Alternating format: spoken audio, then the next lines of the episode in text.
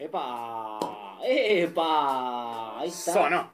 Sonó el destapador y ha sonado el comienzo de un nuevo podcastero. Qué lindo arrancar así. Entonces, Abriendo el vino. tranca, ¿eh? Estamos arrancando tranca. Este momento lo auspicia Nampe. Upa, y entregó Guita Malbec. Nampe. ¿Cómo será el tema con Nampe, por favor? Eh, bueno, estamos haciendo podcastero. Estamos en vivo, gente.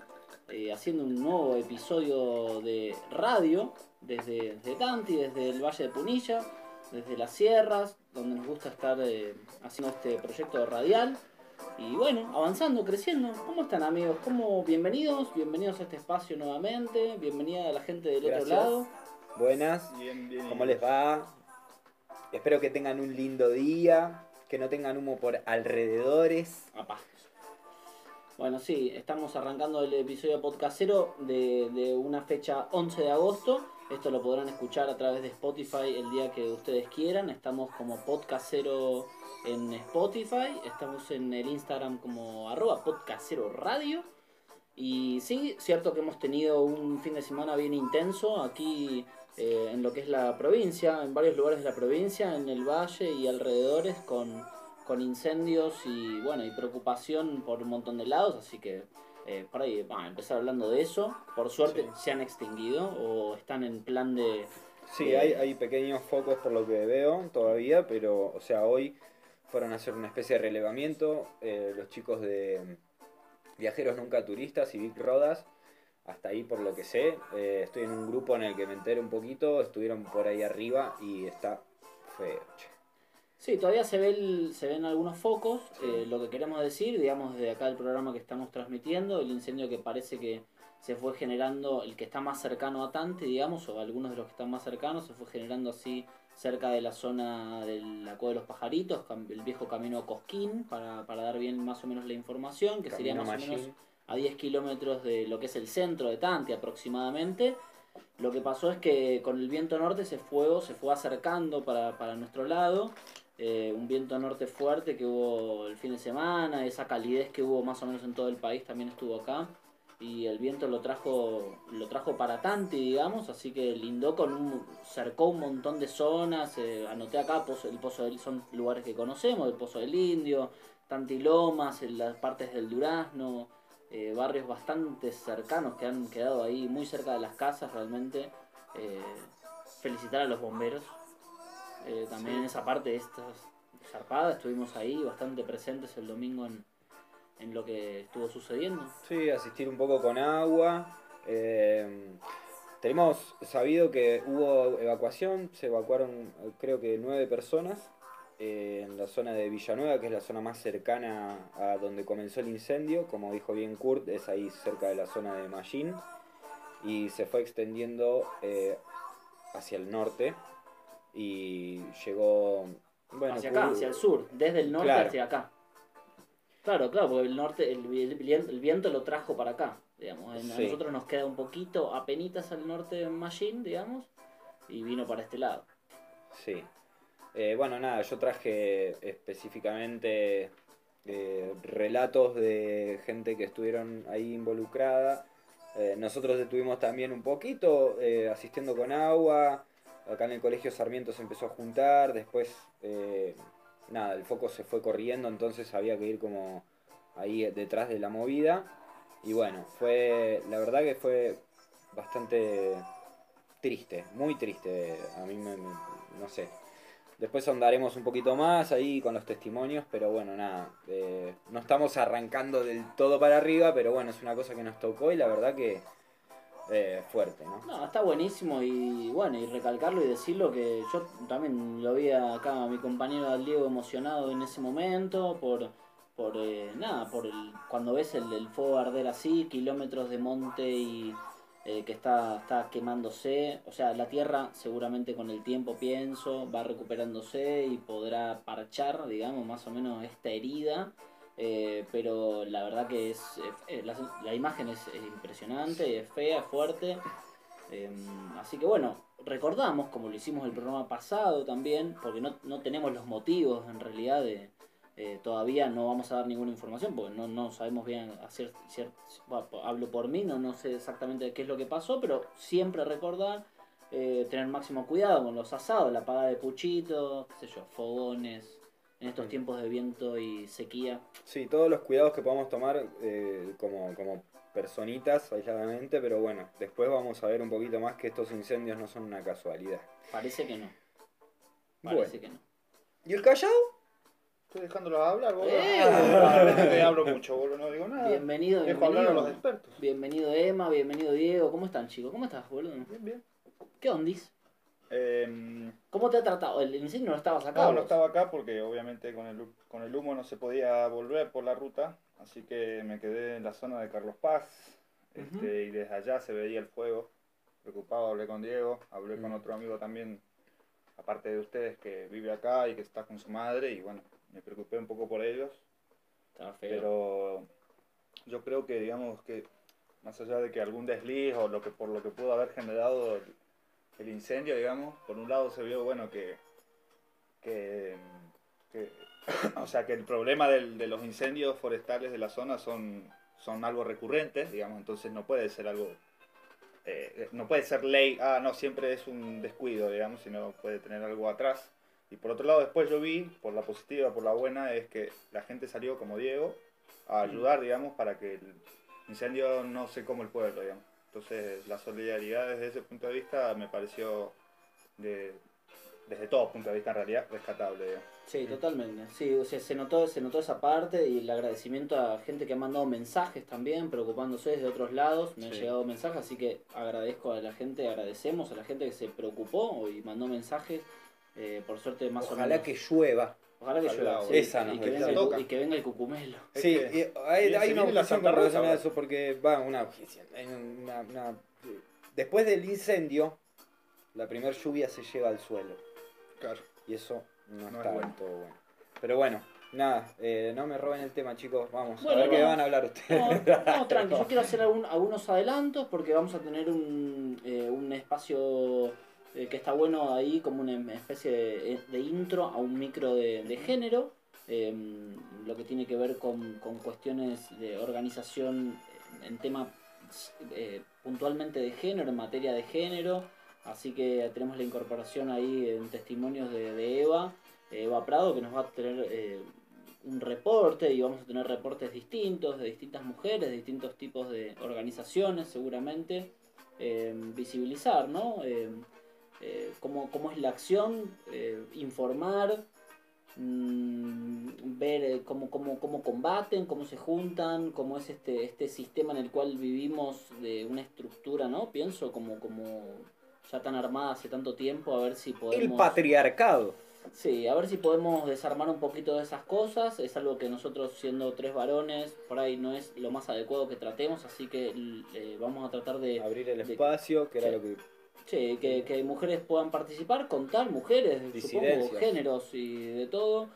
La idea es abrir el espacio género, chicos. A ver. Así que va a haber una primera participación ahí de la EVA, que lo vamos a tratar ahora en el próximo bloque.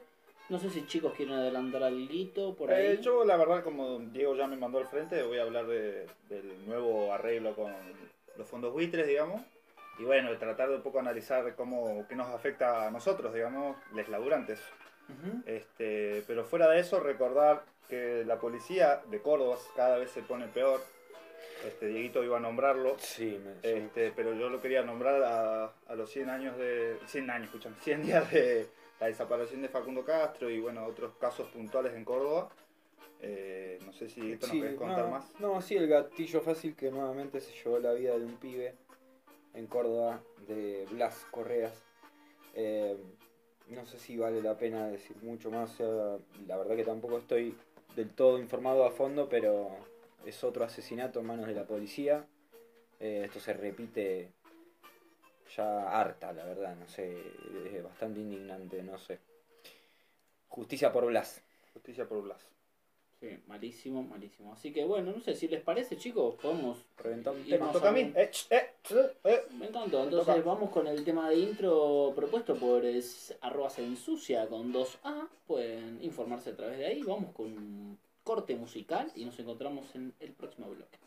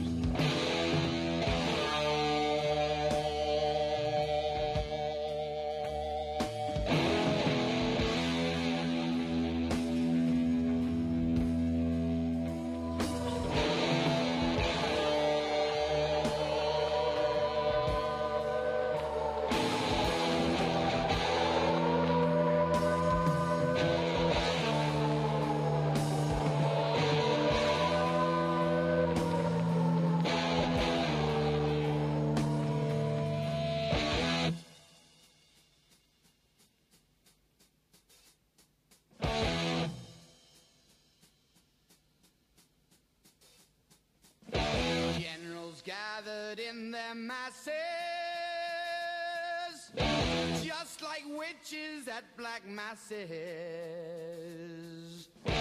evil minds that plot destruction, sorcerer of death's construction, in the fields of bodies burning, as the war machine keeps turning. Death and hatred to mankind, Minds.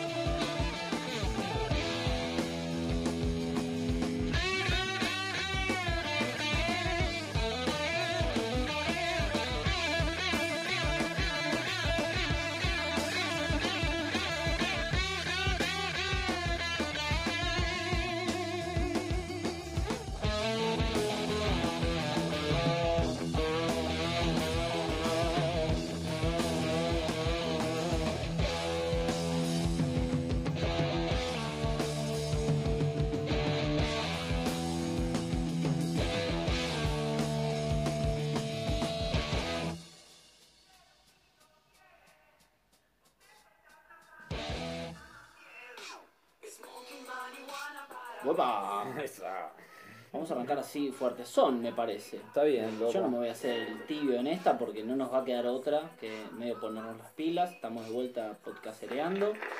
Eh, Bravo. Agradecimiento a la gente que está del otro lado. Qué bueno que están escuchando. Si quieren repasar los otros podcasteros, están ahí en el Spotify. Eh, somos arroba pod- podcastero radio en Instagram. Y bueno, hechos men. El programa pasado nos acompañó Bárbara, que fue nuestra primera invitada. Quería decir eso antes de arrancar con el, el bloque este. Saludos a Bárbara. El agradecimiento a Bárbara, pueden repasar los otros podcasteros que están ahí dando vueltas. Así que, bueno, eso es lo que fue un repaso ahí de los programas anteriores, sería. Eh, hoy vamos a integrar algo nuevo, sería, ¿no? Se robó Sí. antes. Escuchábamos War Pigs.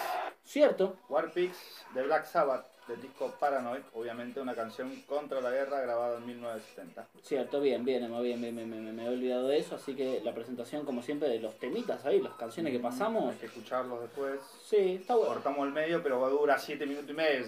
Che, sigue siendo elogiada la música nuestra, loco, ¿eh? Está siendo elogiada, así que... Sí, vamos bien. esa. Bueno, lo que queríamos hacer, lo que estamos tratando de incur- incursionar un poquito, es eh, visibilizar un poco esta cuestión eh, de género. Es una qué sé yo, una estructura que tenemos, no sé cómo llamarle, a ver si me ayuda, medio establecida, patriarcal, qué sé yo, capitalista y... eh, bueno, hace un montón de tiempo, digamos, que, que, que existe una forma de, de relacionarse, ¿no? Entre las personas y, y- y cosas que por ahí no nos cuestionamos tanto y que están ahí dando vueltas y...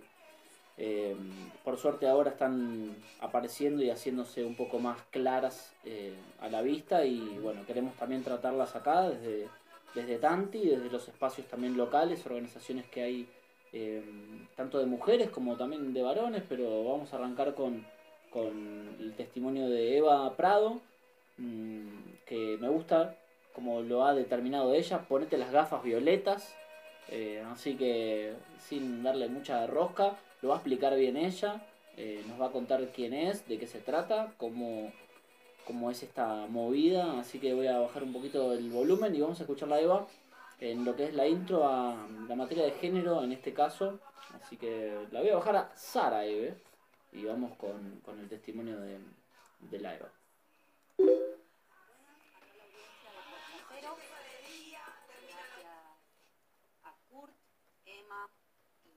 Por este espacio, por esta invitación.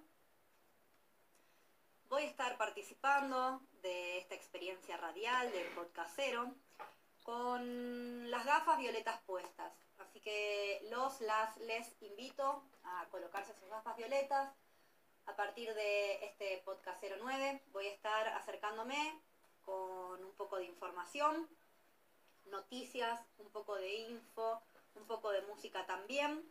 La idea es que podamos conocer la experiencia de un montón de personas, de seres, de mujeres que se están organizando en nuestros territorios para combatir el patriarcado.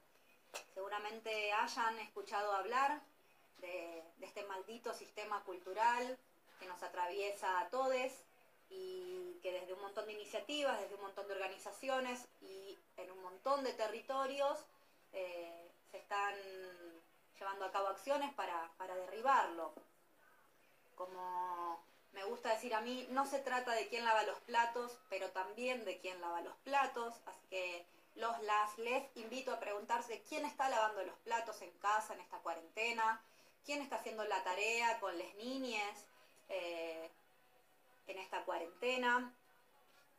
Y también, ya que hablamos de cuarentena, nos tocará pensar quiénes están pagando los platos rotos de esta circunstancia, de esta pandemia, porque parece ser, y traeremos números para hablar de eso también, que una vez más somos las mujeres quienes nos llevamos la peor parte. Eh, como les dije, vamos a charlar, conversar y acercar algunas noticias. En general, las noticias que desde el feminismo tenemos que poner sobre la mesa no son muy felices, aunque vamos teniendo nuestros pequeños logros y conquistas. Así que vamos a hablar de las tristes y de las alentadoras, de las que nos sostienen en pie de lucha, tanto las, tristes como las alentadoras, porque estamos convencidas que el patriarcado se va a caer. Bueno, ahí teníamos entonces un poco la intro de, la Eva, que nos va a hablar de cuestiones de género. Ahora se va a presentar un poco ella, eh, en lo que sería, a qué se dedica, a qué organizaciones eh, está integrando, cómo es eh, un poco su, su vida acá local. Eh, como dijo, nos va, nos va a hacer un repaso de noticias. Ojo que no es coca, así que tranqui. Vamos a, a escucharla a la Eva entonces en su intro de quién es la Eva Prado y qué nos trae. Llevo algunos meses viviendo aquí en el Valle de Punilla después de, de patear, de recorrer otros territorios.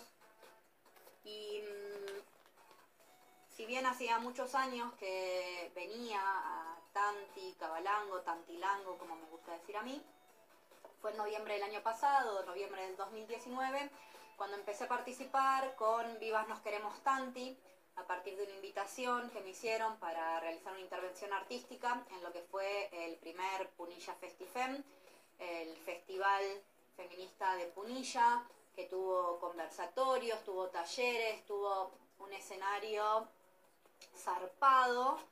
Así que, entre otras músicas, vamos a destacar a, a las a las músicas que con las gafas violetas bien puestas, los pañuelos verdes en alto también, están dando la pelea de derribar el patriarcado desde los escenarios, desde distintos ritmos.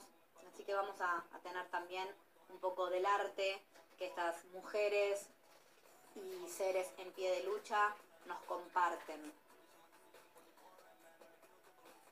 Entre las noticias que me gustaría destacar de esta semana, voy a contarles algo bien local. Después de mucha lucha, de mucha insistencia, de muchos reclamos, de mucho agite en la puerta del municipio, de muchas cartas presentadas, se consiguió que el Consejo Deliberante del municipio de Tanti vote y apruebe por unanimidad la adhesión a la ley Micaela, la ley que establece que todos los agentes gubernamentales, esto es, todo el personal municipal de todos los órdenes, de todos los poderes, deba capacitarse en materia de género. Es una noticia que celebramos, pero es una noticia que nos pone en pie de lucha o que nos, nos convence de que tenemos que seguir en esa lucha, porque ahora queremos saber cuál es el plan de acción que tendrá el Ejecutivo eh, en relación a esta decisión. Se aprobó la adhesión a la ley, se comprometen a capacitarse en materia de género, así que bueno, esperamos que pronto comiencen las capacitaciones y que esto signifique realmente una transformación en la forma en que los agentes, las agentes gubernamentales brindan sus servicios, cumplen con, sus actividades laborales. Así que estaremos ahí atentas, atentos, atentes a cómo avanza esto. Y por otro lado, vamos a seguir exigiendo políticas públicas efectivas en materia de género, de protección y de promoción de los derechos humanos y para una vida libre de violencias de todos los seres. Bueno, entonces ahí tenemos eh, la presentación un poco de, de la EVA y lo que va a traer, ahí interesante, ¿no? Buenísimo, ya, ya, ya están, bueno, no, ya están activando hace rato. Eh, está re bueno, yo recuerdo haber ido al, al Festifen, la verdad que dejó algunos precedentes bastante importantes, como que ahí empezamos a mover también nosotros. Y nada, está bueno, está bueno que la ley Micaela la estén impulsando acá para que suceda que los funcionarios eh, nada, tengan que aprender nuevamente. Y sí, nos toca aprender, la verdad que nos toca eh, dejar de creérnosla y bueno, escuchar, ¿no? De una. Y a mí me, porque tira varias cositas que, que después las desarrolla con las, con las acciones, digamos, que bueno, para mí por un lado son a, a lo personal, por así decirlo, o al día a día, de que nos empezamos a cuestionar, digamos, también las tareas, que se están, cómo se están viviendo las tareas que domésticas, por así decirlo, eh, quiénes las están haciendo, eh, quiénes están garantizando que las niñas eh, mantengan su estudio a pesar de lo difícil de la situación. Y después, por otro lado, quiénes son las que pagan los platos rotos. Para mí, bueno, eh, nos gustaría capaz que más adelante poder hablar un poco más del caso de Camila, de Capilla del Monte, digamos, para, o sea, para ir en esa sintonía, digamos. Y después, bueno, las políticas públicas efectivas, digamos, garantizar que la ley se aplique después, ¿no? Sí, totalmente. O sea, la idea es que mm, tanto Eva como mm, cualquier eh, persona que quiera eh, exponer también y mandarnos algún mensaje de- del tema y, y participar en el programa, está abierta ahí la, ¿no? la oferta para, para, eh, para participar y para, para tirar sus, sus inquietudes y bueno, lo que pasa en su... vista, sí. Claro, la- las situaciones en distintos lugares, la Eva va a traer eh, noticias, o sea, un surtido, así que bueno, ahí... Cosas que los tres baloncitos que hay acá no nos estamos sintiendo autorizados para hablar. Exacto, así que bueno, el último surtidito ahí de noticias de la EVA, como para una presentación de... Podemos de- decir entonces que estamos inaugurando la sección género, chiques. Sí, hay una, una sección que está ahí abriéndose, esperemos que le guste del otro lado, eh, ahí después vamos a pasar algunos links y algunos números para, para que se comuniquen por cualquier cosa, vamos con el último testimonio de la EVA y seguimos con el programa. Bueno, y ahora en un picadito de noticias de índole nacional, vamos a destacar en primer lugar que esta semana se presentó el manual de recomendación del Banco Central para la utilización del lenguaje inclusivo. parece que unos cuantos machirulos se les pusieron los pelos de punta porque parece que es muy difícil decir las y los usuarios o las personas que utilizan o generar eh, oraciones impersonales para evitar tener que generalizar en el masculino lo que no nos incluye a las mujeres, lo que no incluye a otras identidades por fuera del femenino y masculino. Por otro lado, vamos a, destacar que este lunes 10 de agosto estaría cumpliendo 25 años Micaela García, por quien se nombra la ley Micaela. Micaela García fue una militante del movimiento Evita, fue víctima de femicidio y hoy, en el día de la fecha, en un montón de lugares de nuestro país se están realizando en su honor, digamos, o en, en su memoria, ollas populares para destacar la lucha que esta compañera llevaba adelante no solo por el feminismo, sino por un mundo más justo. Y por último, queríamos traer acá al programa una noticia que nos preocupa mucho, y es que se dio a conocer que el misoprostol, esa, esa, esa medicina, esa pastilla, esa droga que permite la interrupción voluntaria del embarazo, que es un derecho legislado en nuestro país en un montón de casos, hoy tiene un costo de cerca de 5 mil pesos, lo cual es prácticamente inaccesible para gran parte de la población que lo requiere. Sin duda siguen funcionando un montón de consultorios, coquetos, paquetes en los barrios pudientes de todo el país, donde por 20, 30, 40, 50 mil pesos se practican abortos quirúrgicos, son cosas que suceden, sucedieron y continuarán sucediendo y quienes pueden pagarlo pueden realizarlo sin poner en riesgo su vida porque sabemos que las ricas abortan y las pobres mueren. Eh, se conoció esta semana que durante los cuatro años que gobernó Macri en la Argentina, el precio del misoprostol aumentó un 1.280%. Así que vamos a seguir reclamando por aborto legal, educación sexual para decidir, anticonceptivos para elegir y aborto legal para no morir. Bueno, ahí está el cierre entonces de, Que sea ley.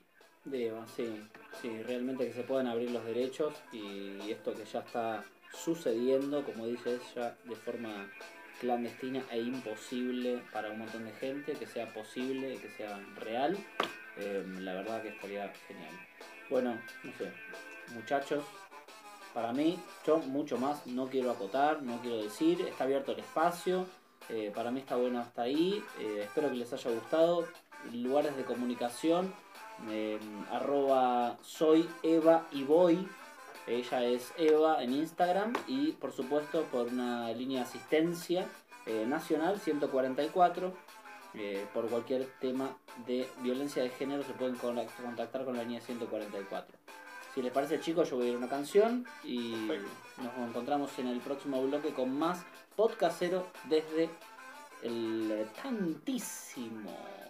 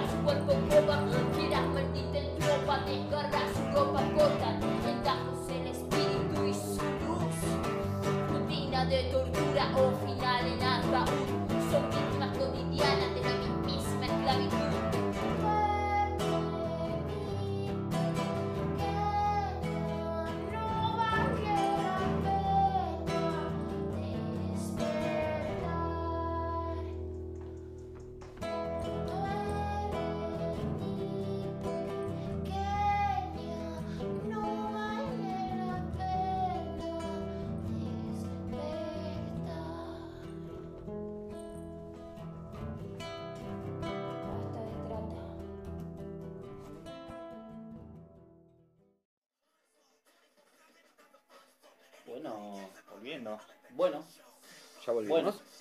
bueno.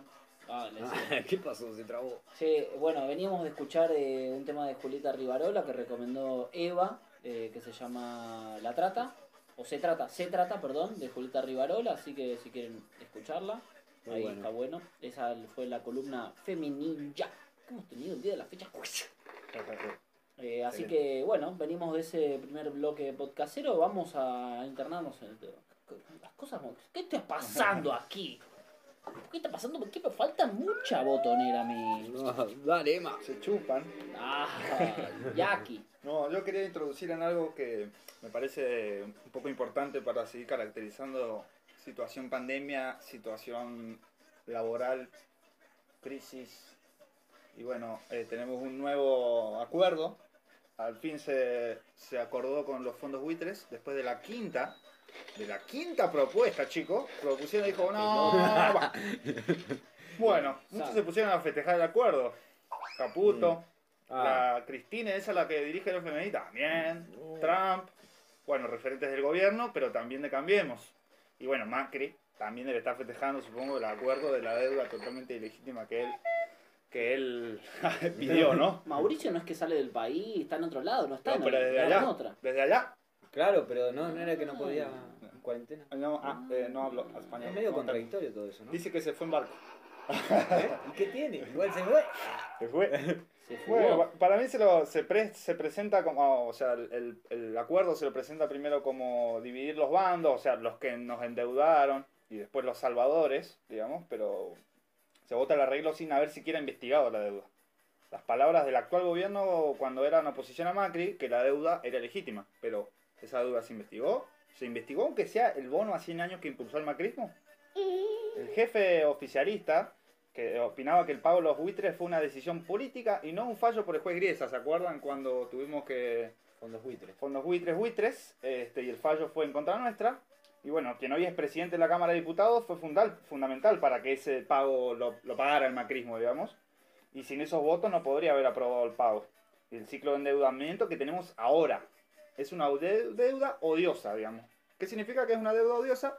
Que se consiguió a través de procesos, son procesos de endeudamiento que son hechos contra los intereses del pueblo. Digamos, Eso es una definición internacional, digamos, ¿eh? no es que es algo inventado, sino que es una definición por las cuales varios países incluso apelaron a no pagar la deuda, justamente porque la deuda se toma, por más que sea un gobierno democrático o no, se toma en contra, claro, en contra de los intereses del pueblo. digamos. Vos se supone que te endeudás para qué? Para, para eh, financiar, la, financiar la, la salud, financiar la Puesto educación, de trabajo. puesto del trabajo.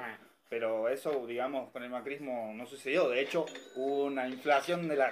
Se la llevaron para otro lado, me parece, ¿eh? Sí, sí, sí, Eh, sí, sí, tal cual. Para mí hay, un- hay una nota en página 12 que le hacen a Héctor Giuliano, economista especialista en deuda Mm. externa, Mm. y le decía a él que no hay mucho que festejar si se comparan las metas al principio, de la, cuando empezaban a abrir la Negociar. negociación, y lo que se anunció últimamente.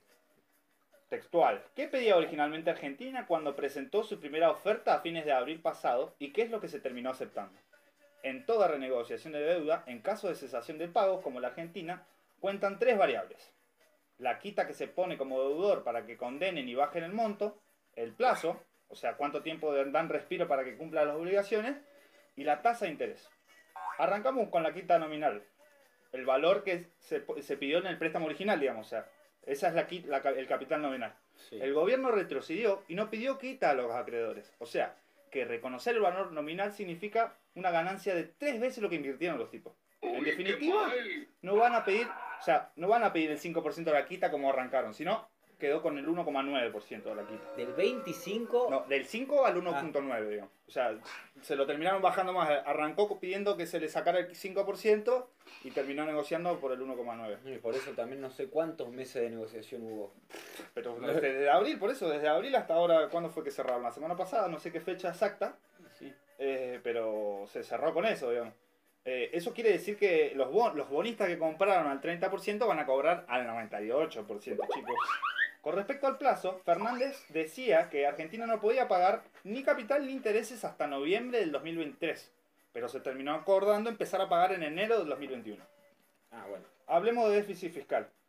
Se está disparando por los gastos de la pandemia, eso es obvio. No solo en la materia sanitaria, sino también en el área social. El IFE, el, el plan Procrear, o sea, varias políticas sociales que necesitan eh, el del Estado, digamos, la inversión del Estado, pero después la recaudación del Estado cayó, digamos. Es paradójico que en plena negociación y situación terrible para la economía y para las finanzas públicas, el gobierno cierra un acuerdo, de- un acuerdo del que no hay la más mínima demostración de repago, sino la idea de patear para adelante compromisos.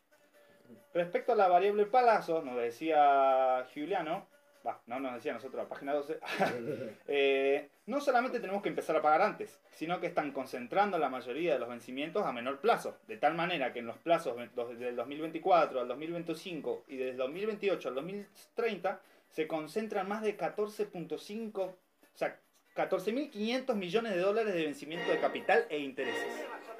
Te tendríamos que calcular que estamos hablando de unos 72 mil millones de dólares en total a negociar. Ah, ya. Hablamos de la 72 mil millones. Esos son los que ganaron, digamos. O sea, a- con respecto al anterior, ahora, con todo el nuevo refinanciamiento, que encima solamente ocupa el 35% de la deuda, no el total, digamos. O sea, ellos negociaron sobre el 35%. O sea, se, se terminó pactando que, bueno, van a ganar 72 mil millones de dólares extra. digamos. Ah, y Perfecto. debe ser, ¿no?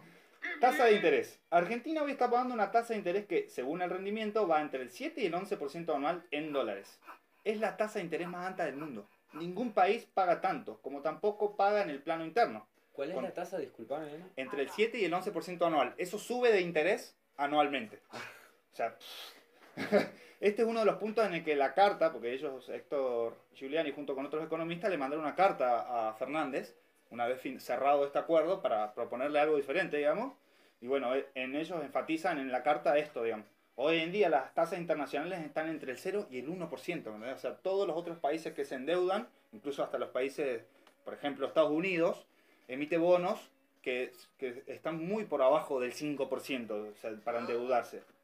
Cuando se le preguntó sobre cómo se ve esta negociación con respecto a otras deudas, Héctor decía, estamos frente a una, una nueva rendición financiera, cosa que es una constante en Argentina.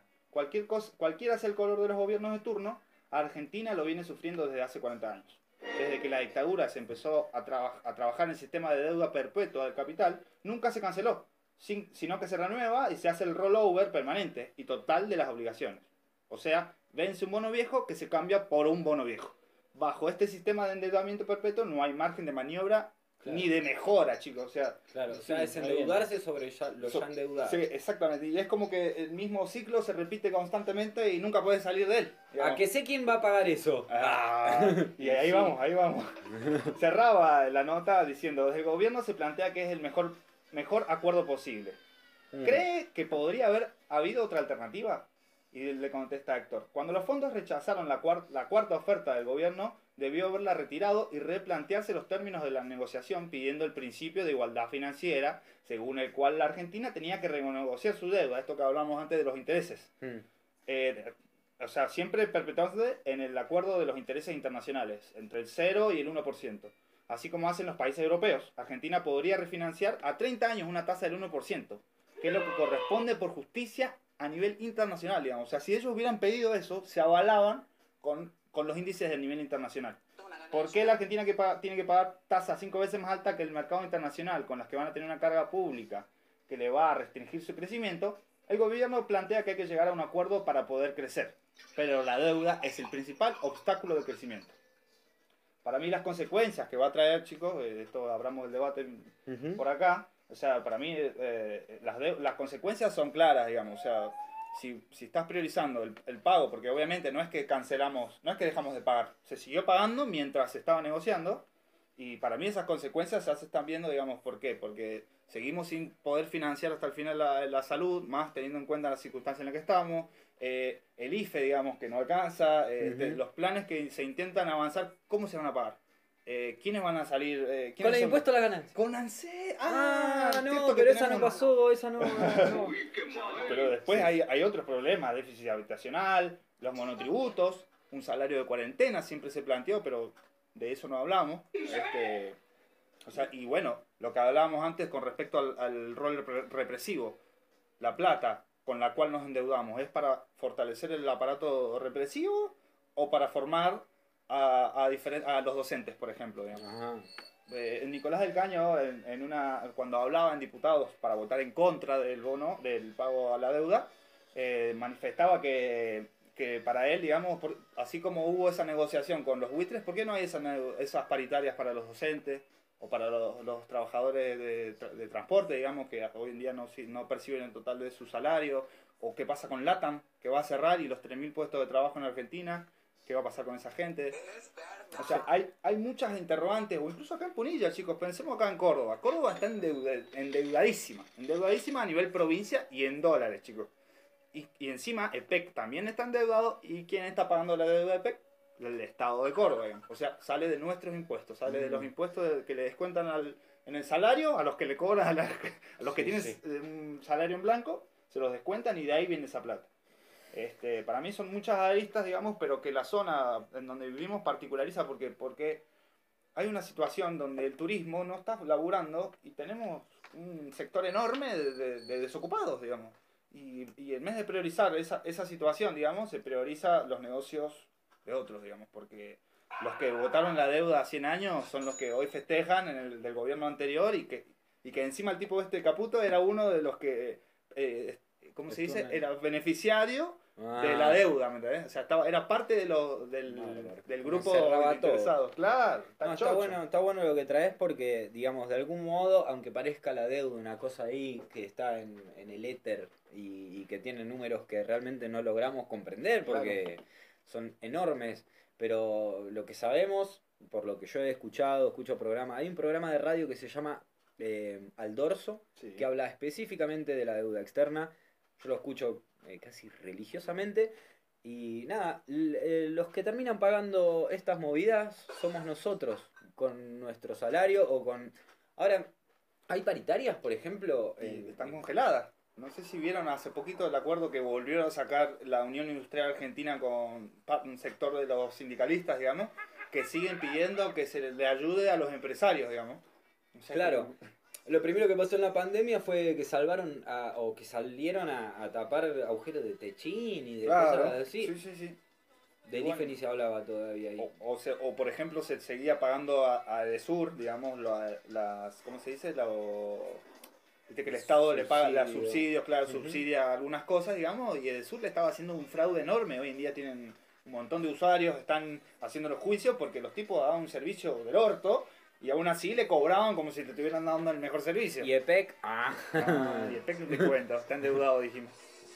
Pero bueno, para mí esa lo podemos contraponer con una salida también que, que tenga que ver con, con la organización de los laburantes y que también ah, propongan una- o alguna cuestión diferente. Para mí hay un caso que tiene que ver con el transporte urbano de Carlos Paz, digamos, Ajá. donde hace meses, al igual que a nivel provincial no hay servicio. Los trabajadores, junto con los sindica el un sector del sindicato de Agüita, se presentaron en, en la municipalidad y empezaron a abrir un debate sobre hacerse cargo del sistema de transporte urbano a través de una cooperativa, digamos. ay, qué lindo que eso. o sea, claro, Yo, digamos, quisiera ver, digamos, ojo, obviamente, sí, sí, bajo qué conceptos, digamos, o sea, y, y cómo cambiaría el sistema, pero partamos de la base que son, que son servicios que no tendrían por qué generar ganancia, digamos. Que, o sea, que De de- una. deberían ser para que todo lo que se gana, y bueno, mejorar el transporte, hacer más escuelas. Entonces, para mí, que haya una cooperativa de trabajadores que esté pensada, digamos, o sea, que incluso gestionada por sus propios trabajadores, yo no sé si eso está planteado, pero Mm, para mí sería Sí. lo más óptimo, digamos, por- porque entre usuarios y trabajadores pueden dar un mejor servicio para mí que los que todo este tiempo se la llevaron en paga y la primera de pandemia no quisieron poner las manos en el fuego por los que se la, le ayudaron a llenar el bolsillo, digamos. mm.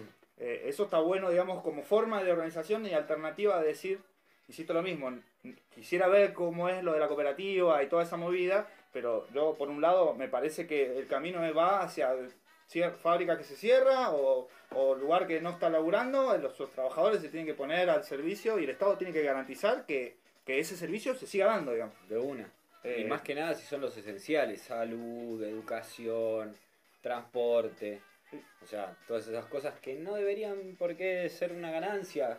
Acá en Chañares, yo no sé, o sea, los- la gente se está organizando porque no tiene agua, por ejemplo. Ya lo hemos hablado antes acá.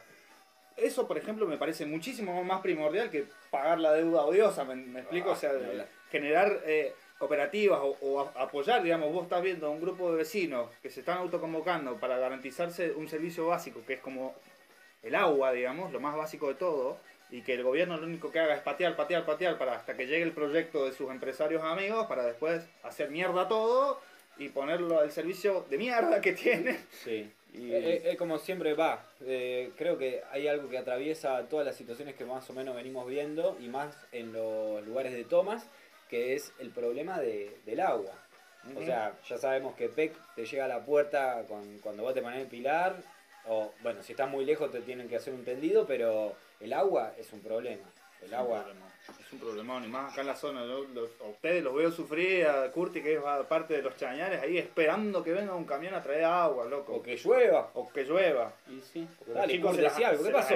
No, me quedé pensando, está buenísimo y por supuesto, ah, creo que no, no- nos une, digamos, el- el- la pregunta por lo menos de- del pago de la deuda y todo lo que es eh, los fondos, siempre nos genera un ruido tremendo y, y tanta plata que no nos entra ni en la cabeza realmente destinada a algo que no sabemos ni qué onda, ni siempre mismo los gobiernos siempre pasa lo mismo, siempre está este tema de por medio y siempre igual, ¿no? Y parece nunca llegar a la deuda que toman, nunca parece llegar ni. Es que encima el peor problema de todo es que o sea, es, es su deuda, háganse cargo, páguenla del sector UIA, digamos, que ahora está pidiendo ayuda del Estado. Y se olvida que, que se llenó el bolsillo durante todos estos años a, a cuesta de que de precarización laboral, a cuesta de trabajo negro, a cuesta de pagar salarios de miseria cuando estás en blanco, o, o robando derechos, digamos. O sea, todo el tiempo nos empiezan a robar derechos. Para mí, legitimar una deuda odiosa, ¿qué significa?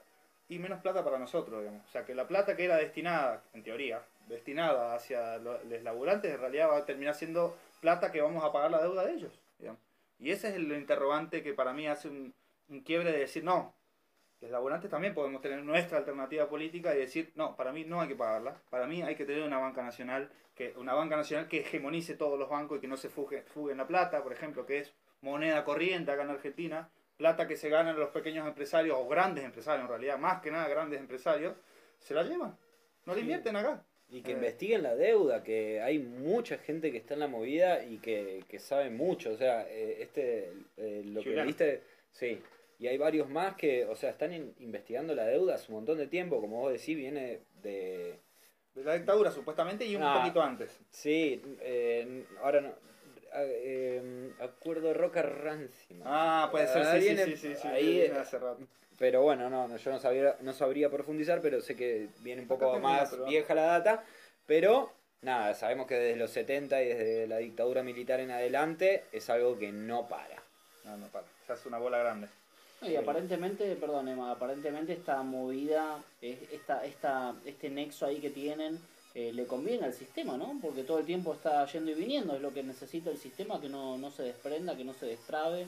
Y como dice bien eh, acá Emma, eh, siempre el- el- la mayoría de la gente queda totalmente fuera de ni siquiera poder entender más o menos qué es lo que pasa y es un teje-maneje meramente capitalista entre un sector burocrático que después masacra ¿no? a los, los que ¿De dónde chupa si no? Porque por, el- por eso ponía el ejemplo del Estado, que entonces la plata encima le empieza a dar más fuerza al Estado represivo, digamos. ¿Por qué, digamos? Y porque va a empezar a haber gente que diga, che, loco, yo no quiero que vos pagues la deuda. Sí, no Ojalá, sé si a ese ojalá, nivel, ojalá, no sé si a ese nivel, pero no, yo no quiero que me revienten el sueldo, no Claro. quiero que me- no quiero pagar los fideos una fortuna, Claro. o quiero que le cobren a las grandes fortunas eh, Impuesto para que el Y claro. bien. Y sí, está perfecto. Esa, esa Dale, reventá Che, que quiero un viendo- EFI de 17 lucas. Yo loco. quiero decir algo, están aumentando las cosas, el combustible, la birra, No, entonces, para, no eran que las mm. cosas se paraban y no que no se aumentaban, yo voy a aumentarme el sueldo, loco. eh. Ah, pero voy sí, a nomás. auto-aumentar. No, cortita la bocha, porque a mí me Pero no subió, es mentira, porque yo el otro día fui, compré 500 pesos de nafta y me, me, Me dieron cobraron 500 500 pesos. pesos, sí, y después volví al otro día, me- ¿cuánto es? 500, Mm. me dijo, está, está- sí, está sí. bien. Hasta que un día te digan, con esto llegás a la estación. Con 500 puedes entrar, acceder ahí. Después tenés que pagar el combustible. Bueno, Eh, bueno, yo quería cerrar un poquito con esa movida, pero también por la positiva, siempre invitarlos a algo en la falda. No sé, hay gente que nos escucha también de la zona norte de Punilla. eh, y están organizando, la gente de la red de precarizades Punilla, están organizando una olla popular el día 17 de agosto a las 10 horas en el andén de la falda. Con el objetivo, digamos, de empezar a unir también ocupados, desocupados, precarizados y gente en blanco para seguir peleando por los derechos, digamos. volviendo a los viejos métodos. ¿Cuáles sí, eran? eh, los métodos piqueteros. Bueno, bárbaro. Eh, no sé si eh, cabe de mencionar, lo decía al Pergolini de tipo. Oh, sí, no, había olvidado, que dio tanto Poneme, jugo para favor, no, No, no, me, me parece que está bueno porque, eh, nada, hay un par de columnistas que nosotros seguimos para poder estar informados más o menos. Y como que la cosa es al revés, loco. Los empresarios no nos vienen a dar trabajo. No. no? Nosotros, ¿Ah, no? No. Ah, no nosotros les regalamos trabajo para Ah, que ellos puedan mal, juntar ¿eh? más plata, invertir y que, y que continúen. ¿no? ¿Eh? Y es que si, si ellos no tienen ganancia, no es negocio, Esto digamos. no funciona, esto no funciona, y claro. Bueno, listo, nada, no, una- un saludo a Pergolini. eh, ¿Cómo se ha pasado, eh? Antes que era bastante en los 90, Nah, se hacía, el, ni- se hacía el, el piola, el piola, el piola, y mira, ahora es empresario. no, que si te pones a revisar estás siempre del mismo lado. A la gente se le va cayendo la mochila para la derecha, sí, ¿no? sí, sí, sí. Y más cuando empieza a ser un empresario. ¿Dónde está la empresario grande. O sea, para mí el teletrabajo, yo soy teletrabajador, chicos. Ajá. Y me parece que, eh, o sea, que más allá de que la ley y los po- límites que podamos observar en la ley, digamos, me parece que, que legalizar, digamos, o legitimar, digamos, que el trabajo que no se te paga, por ejemplo, yo soy freelancer, digamos, a mí no me, no me liquidan ningún sueldo, no tengo obra social, no tengo Vos sos todo trabajador, Pará, ¿qué teletrabajador? Todo trabajador. Todo, trabajando, todo el día trabajando el tipo. Este, o sea, para mí, o incluso la gente de Rappi, son gente de teletrabajo también, o de pedidos ya, eh, o sea, que se avance en, la en legitimar eso y dar los derechos mínimos que cualquier trabajador tiene que tener, sea auto, eh, cuenta propista, monotributista o empleado en relación de dependencia, tiene que ser garantizado, porque también tiene familia, también tiene que pagar el alquiler, también tiene que eh, un montón de necesidades que las cubre con ganarse el sueldo todos los días. y encima yo quería hacer una última observación sobre la situación de pandemia, por un lado con la gente que tiene miedo, ¿de qué tiene miedo? De tener coronavirus. ¿Por qué? No porque sea una enfermedad más o menos fuerte, lo que sea, sino por, la, por el miedo de decir, no puedo salir a trabajar, no puedo- eh, tengo miedo de contagiar, a- contagiar a mis amigos o de, a mis familiares, poner, exponerlos, digamos. Entonces, todo el mundo está corriendo. Los que están encerrados pero esperando que, no, que nadie los contagie y los que salen a laburar, que no volver un día y tener coronavirus, digamos, porque pierden su fuente de trabajo. Está buenísimo, sí, está, está re bueno. ¿Con qué Está tema bueno. vas a explotar este Ah, cierre, Ustedes papá? saben que yo no digo nada. Apa, se hace misterioso, me gusta eso. Bueno, Bueno. vamos cerrando y seguimos con el- lo que queda de podcastero. Muy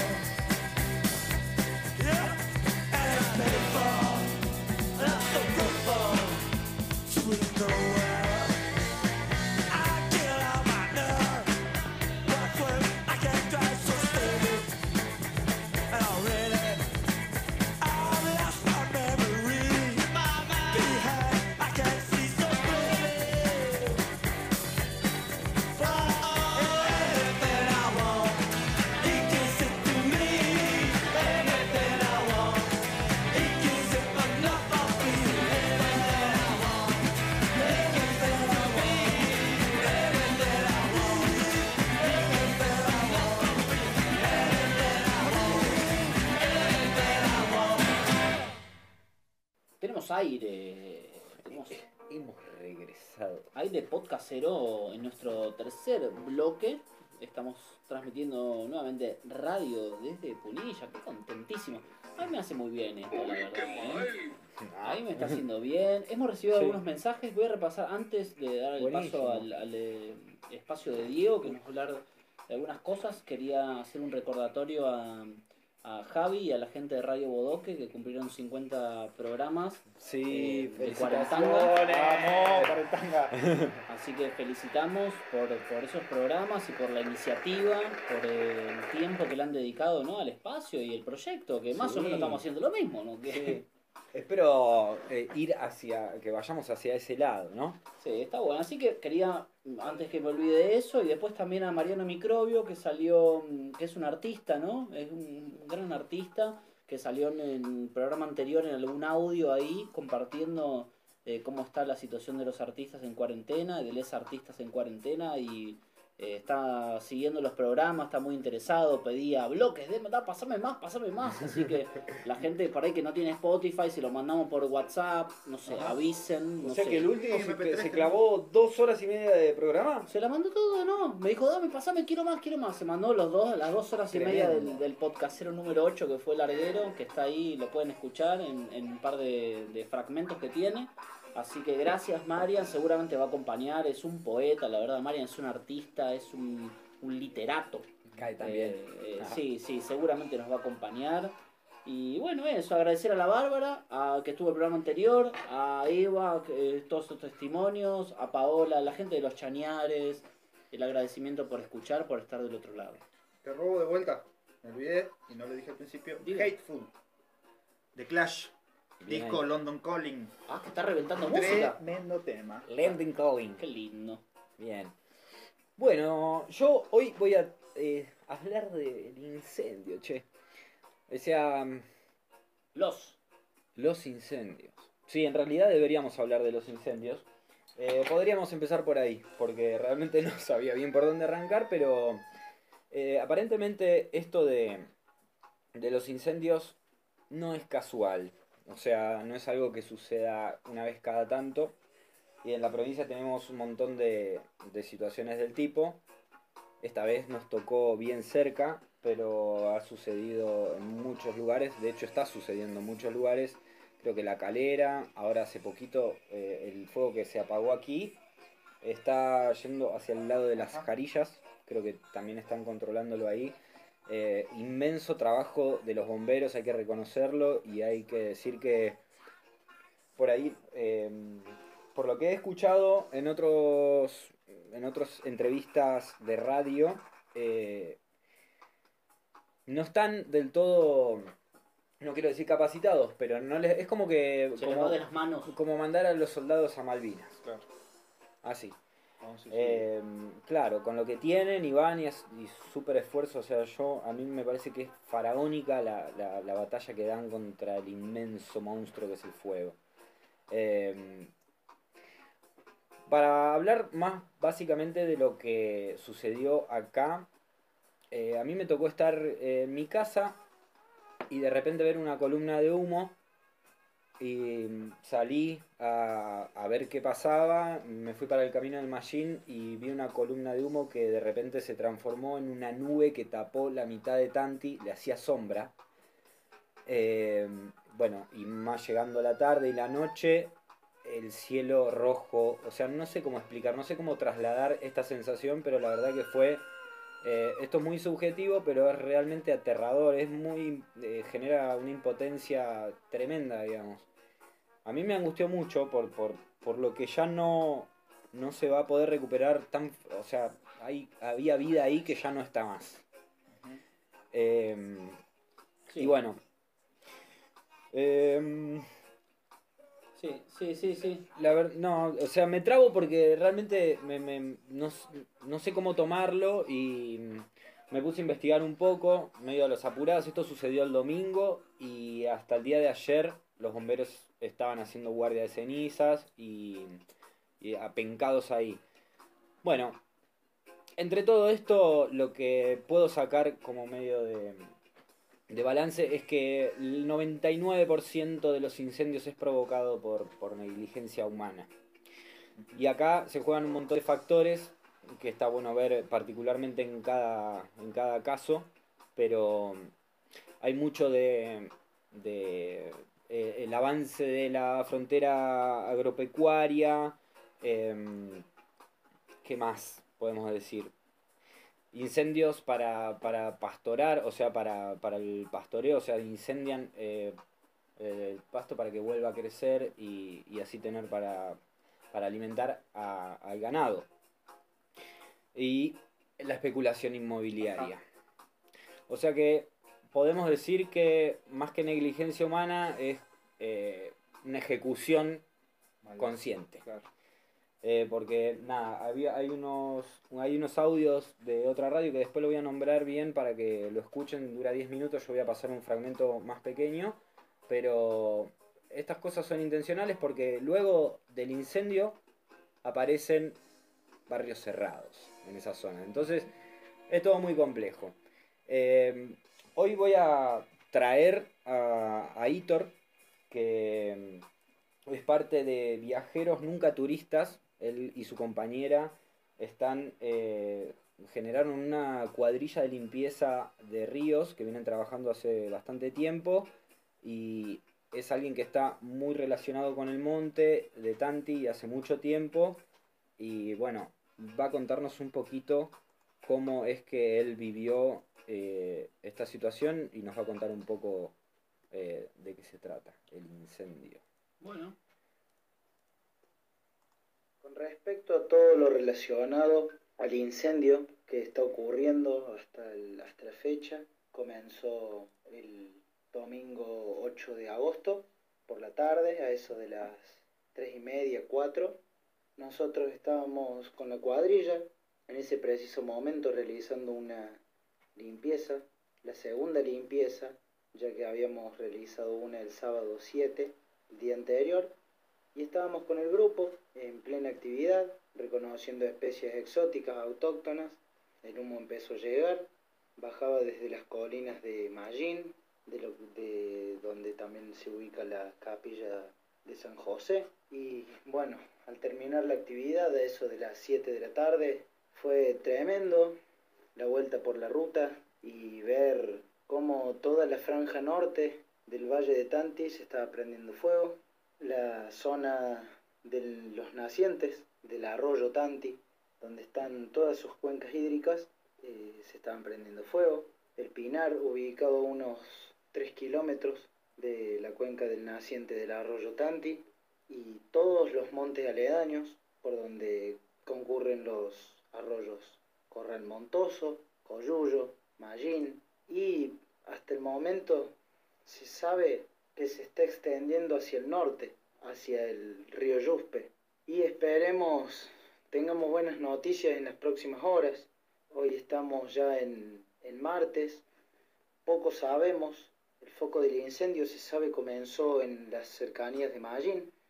Muchos hablan de personas que trabajan en algunos campos, otros hablan de un cable que se desprendió y eso es debido al mal planeamiento urbanístico que hay, eh, ya que estás en pleno monte, Camino de las Maravillas, Tanticosquín, y ves cómo los postes de luz están mal colocados, algunos han sido volteados por el viento, están chuecos y están ubicados en pleno monte. Entonces, si algún cortocircuito o algún cable llega a cortarse, es obvio que va a teniendo en cuenta que estamos también en una época muy crítica por los vientos y por las sequías, la falta de lluvias. Bueno.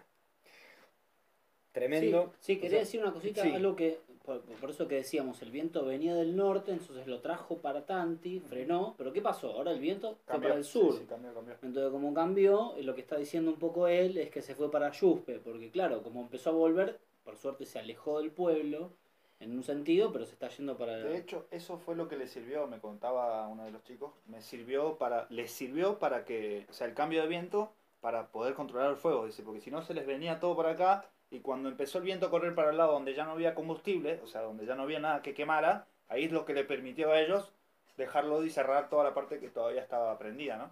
Sí, tremendo. Eh, bueno, nada, nosotros estuvimos ahí, y ver el monte incendiado es tremendo. Y hoy estamos viendo fotos de lo que sucedió y no sé cuántas generaciones va- van a pasar para que el monte eh, vuelva a tener algo de, suelo, algo de vegetación, porque eso después perjudica un montón también eh, en, en las cuencas hídricas, o sea, todo seco, ¿entendés? Yo no, no, no sé, por lo que tengo entendido va a disminuir los caudales de agua. Y eso es tremendo, no solo para el turismo, sino para todo lo que habita eh, el monte, digamos. Eh, De hecho, esta es lo que hago, perdón, no, sí, sí. Era lo que creo que lo que decías también, o sea, que tiene mucho que ver a la hora de quemar todo eso, digamos, que el suelo queda más débil, digamos, o sea, como me decía vos, entonces ya se aprovechan para utilizarlo para otras cosas, digamos, el suelo. Sí, espero que no tengamos un barrio privado de arriba. porque No, le caemos, caigo estamos todos. Bueno, eh, una. Nada, yo quiero saludar enfáticamente a Vic Rodas, Víctor Rodas, que lo pueden encontrar en Instagram, y a Hitor, que lo pueden encontrar en Viajeros Nunca Turistas. Viajeros Nunca Turistas están en Facebook y en, y en Instagram, y pueden dar eh, detallada información bastante mejor que nosotros. Lo que nos toca es informar eh, de esto que está sucediendo. Em, y bueno, voy a pasar eh, al segundo audio que es un poco eh, una especie de propuesta o de iniciativa de qué, qué, qué- qué hay por hacer, porque va a haber un montón de cosas por hacer. Así que bueno, eh, paso al segundo audio. Vamos nomás. Con la cuadrilla, eh, la idea es en las próximas semanas realizar distintos trabajos de campo, de reconocimiento y ver qué podemos, qué podemos comenzar a pensar para volver a sembrar árboles autóctonos en el lugar.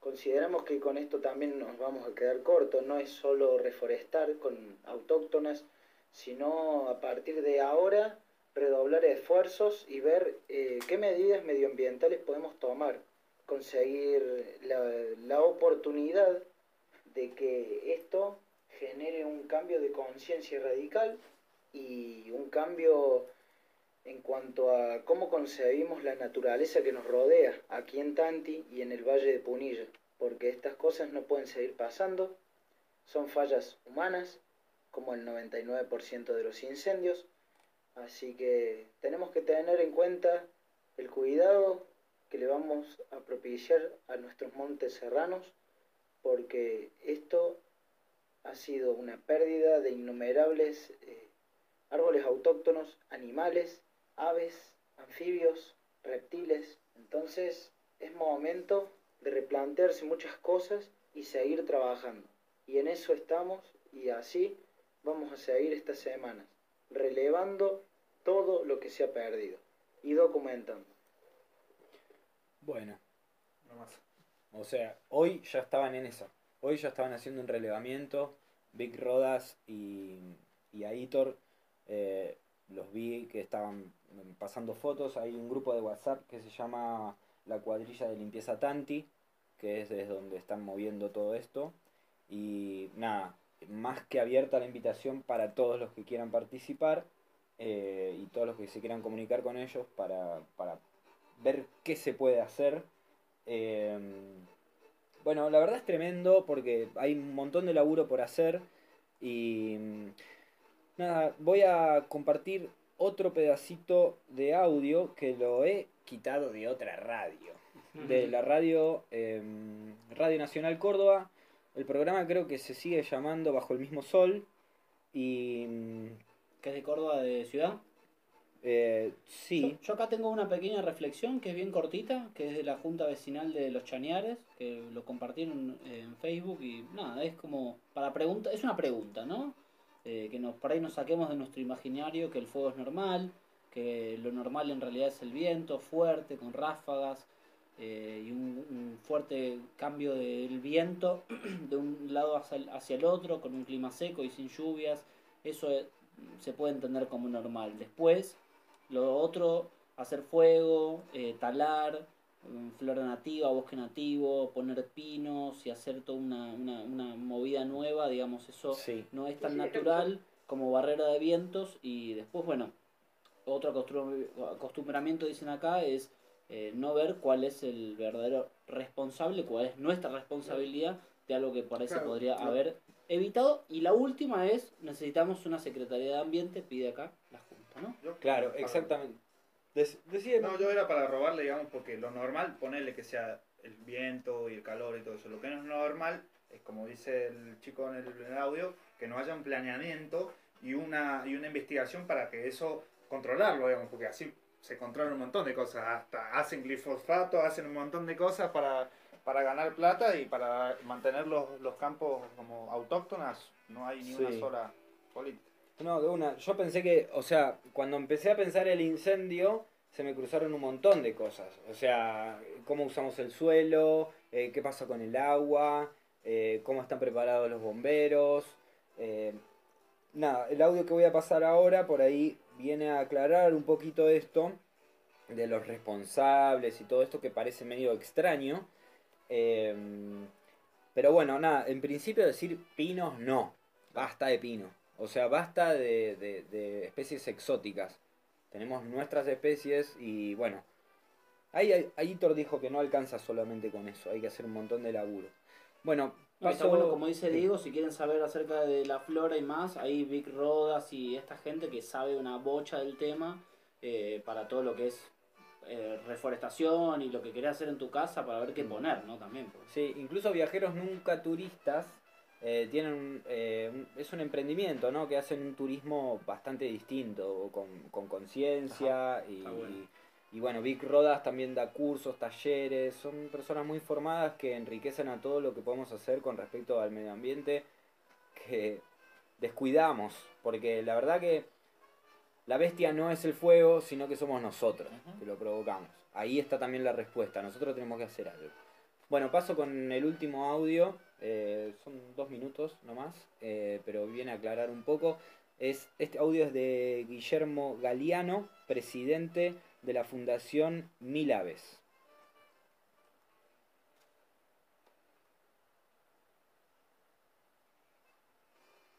Solo mensaje, Fabi, Sí, si me por permitís. favor.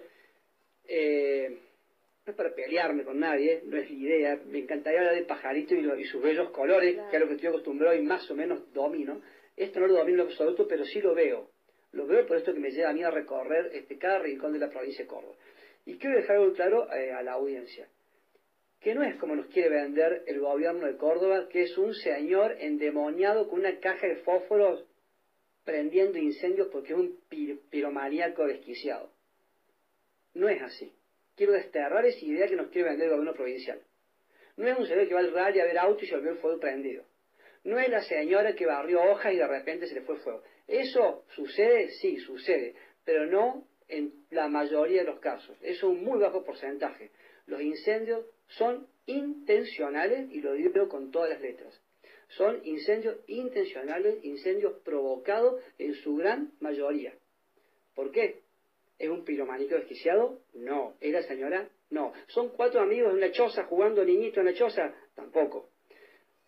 Si hacemos un análisis exhaustivo y nos ponemos a hacer una indagación seria, un trabajo periodístico a los jefes de los bomberos provinciales, y vos sacás la información, Fabi, ¿de dónde es cada incendio?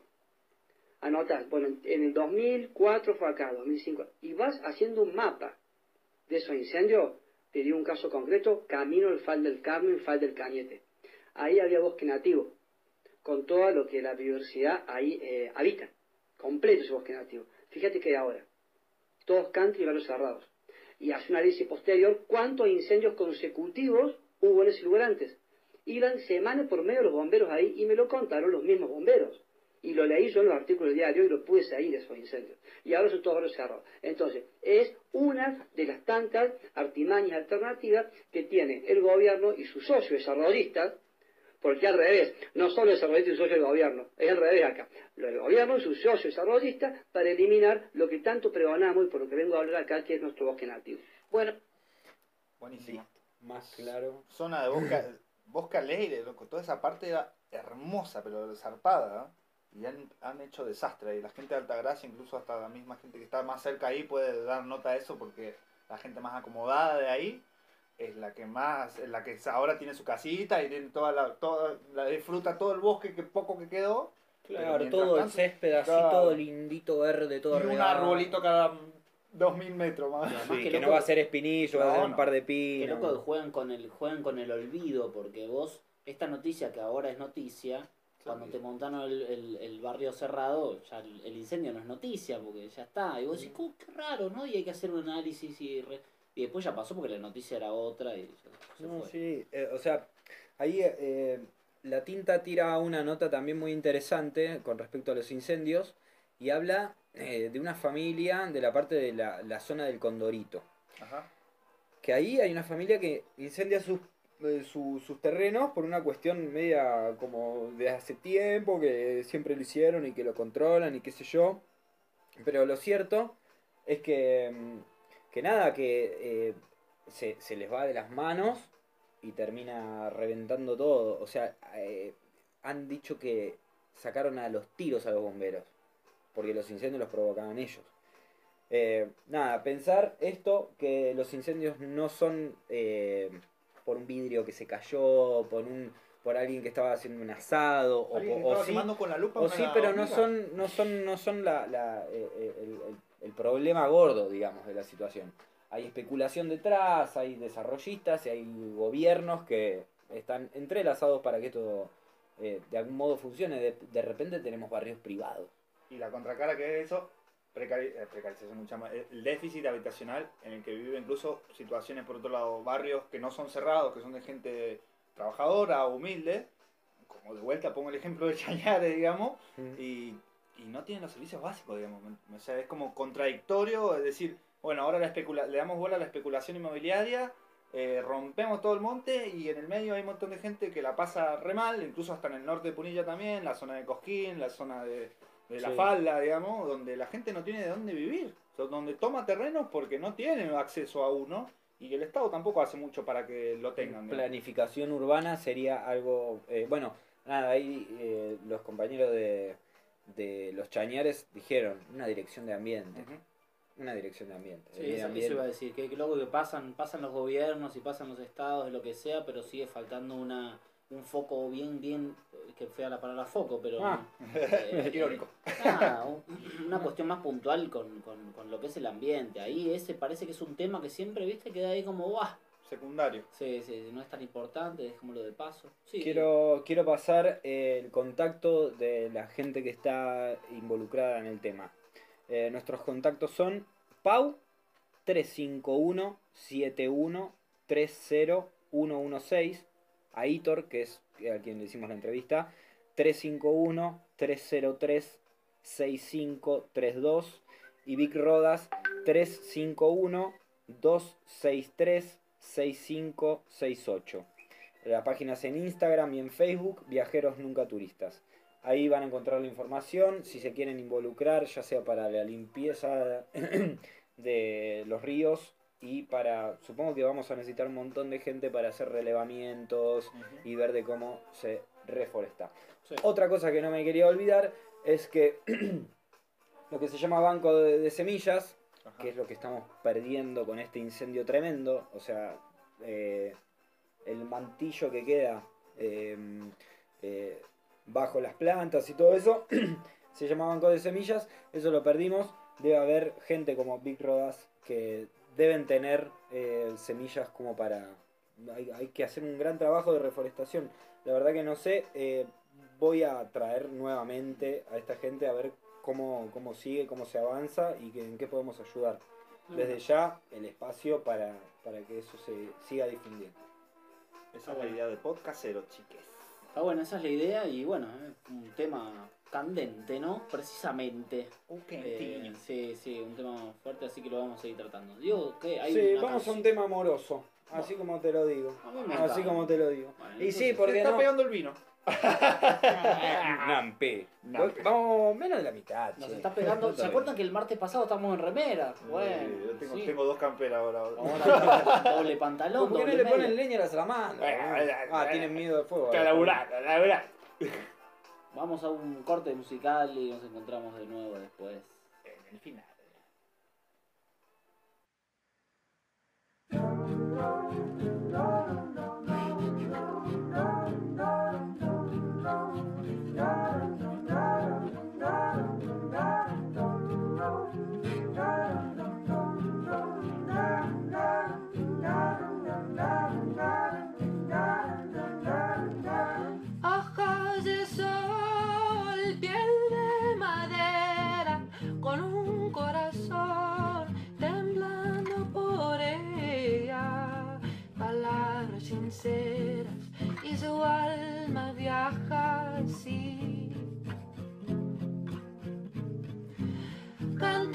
Como, como un pajarillo, curru, curruquí, cantando es su destino y me despierta cada mañana con su canción de amor.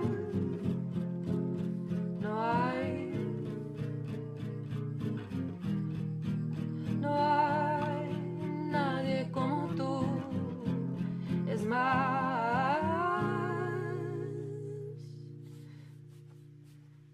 Culpable por dándome tentación, en tus ojos me desvelo y tus labios me buscan en la oscuridad como oraciones de la noche. Le pido a Dios que me dé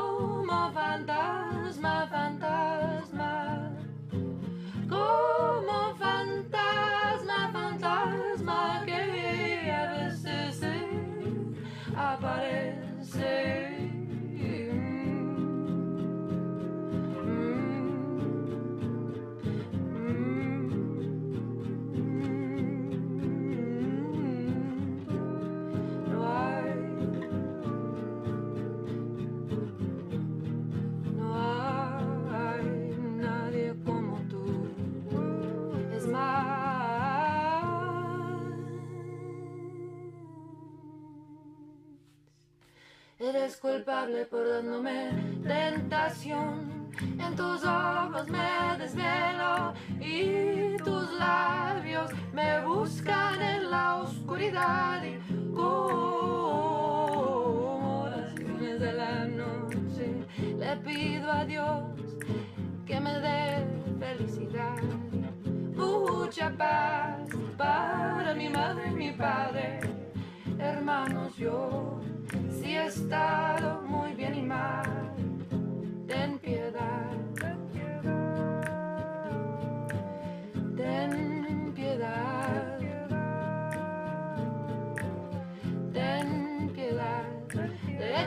Somos de la misma sal.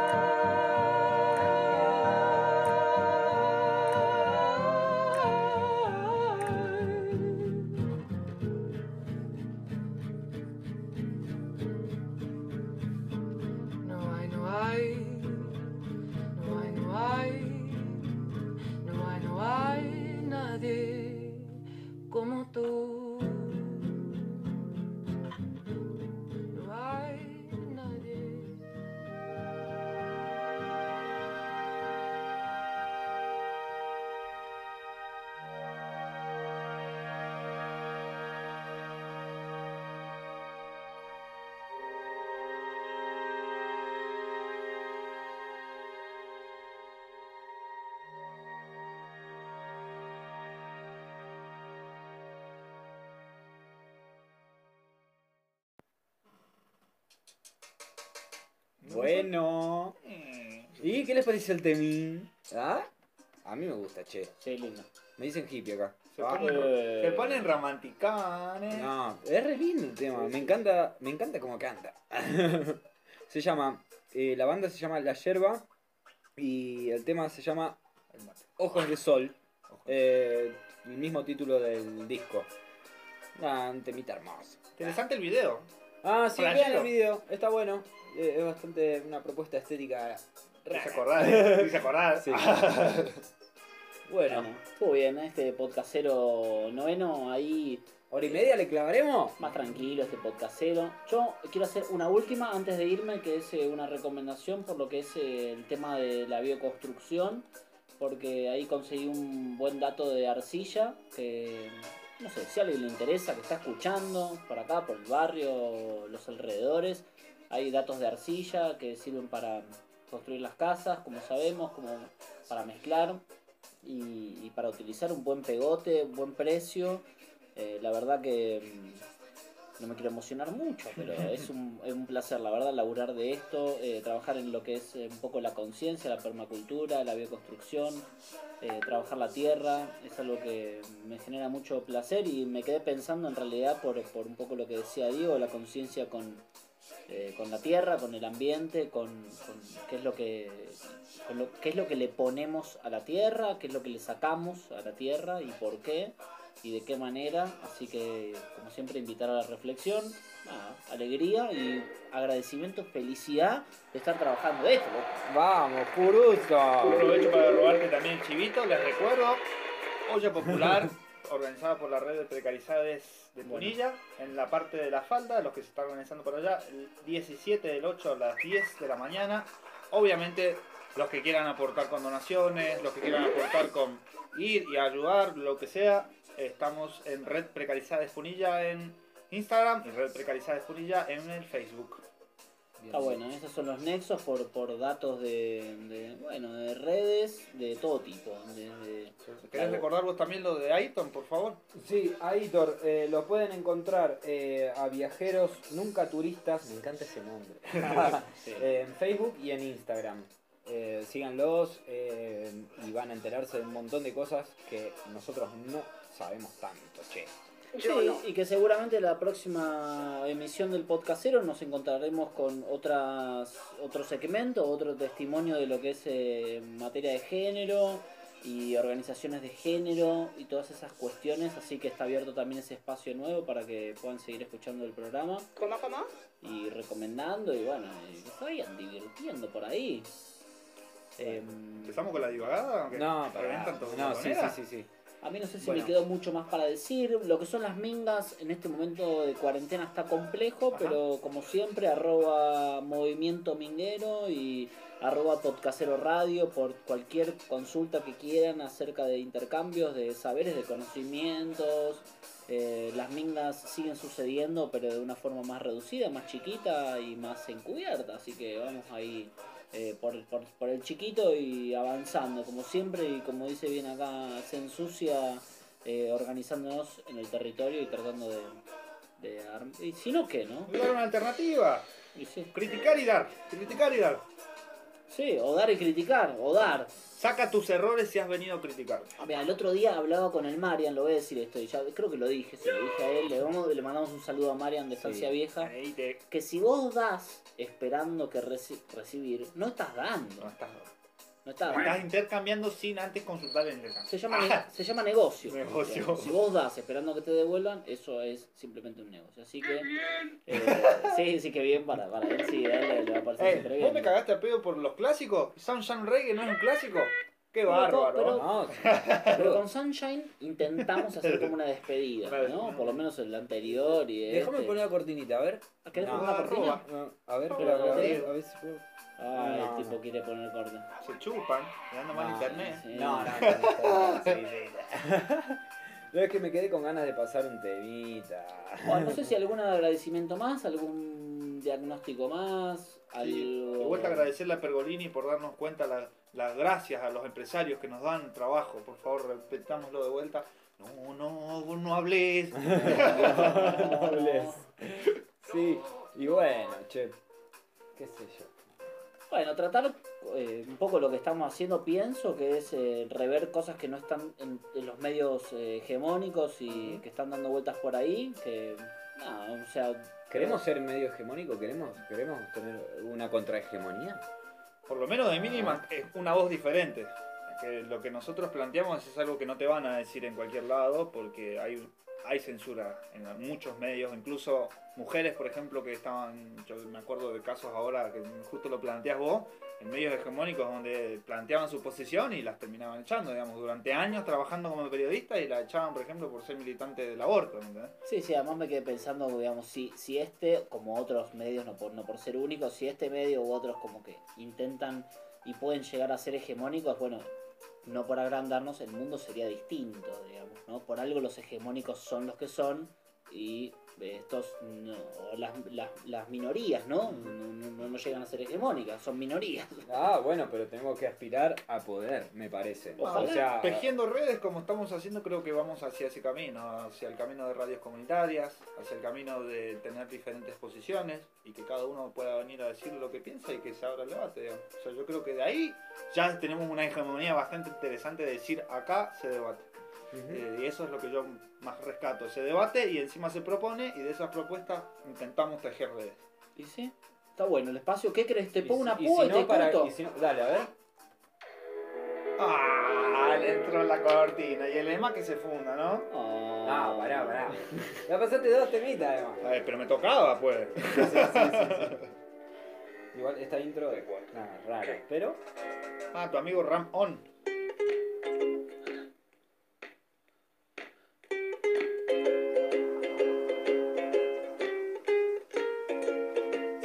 Dedicar a mi viejo este tema. Siempre lo digo, pero ¿qué vamos a comer? Siempre a esta hora se me ocurre el, ¿qué vamos a comer? Hagamos la danza de la lluvia, loco. Se chupan. Estamos escuchando Ram On de Paul Paul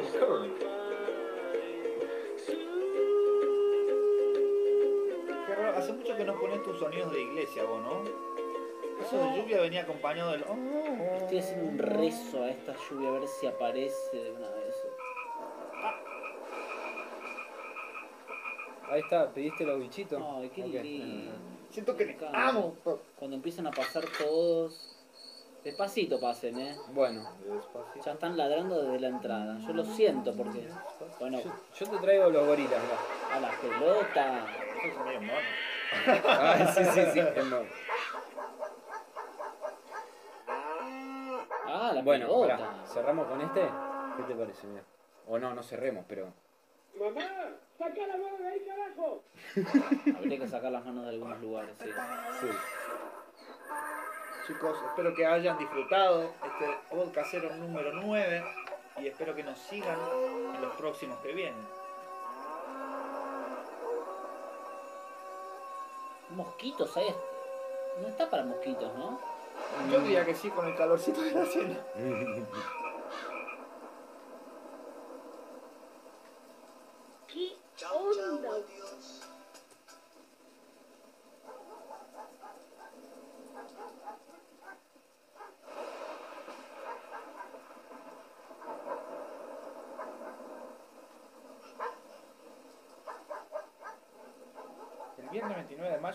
CGT extendió por otros 60 días el acuerdo marco suscrito por la UIA.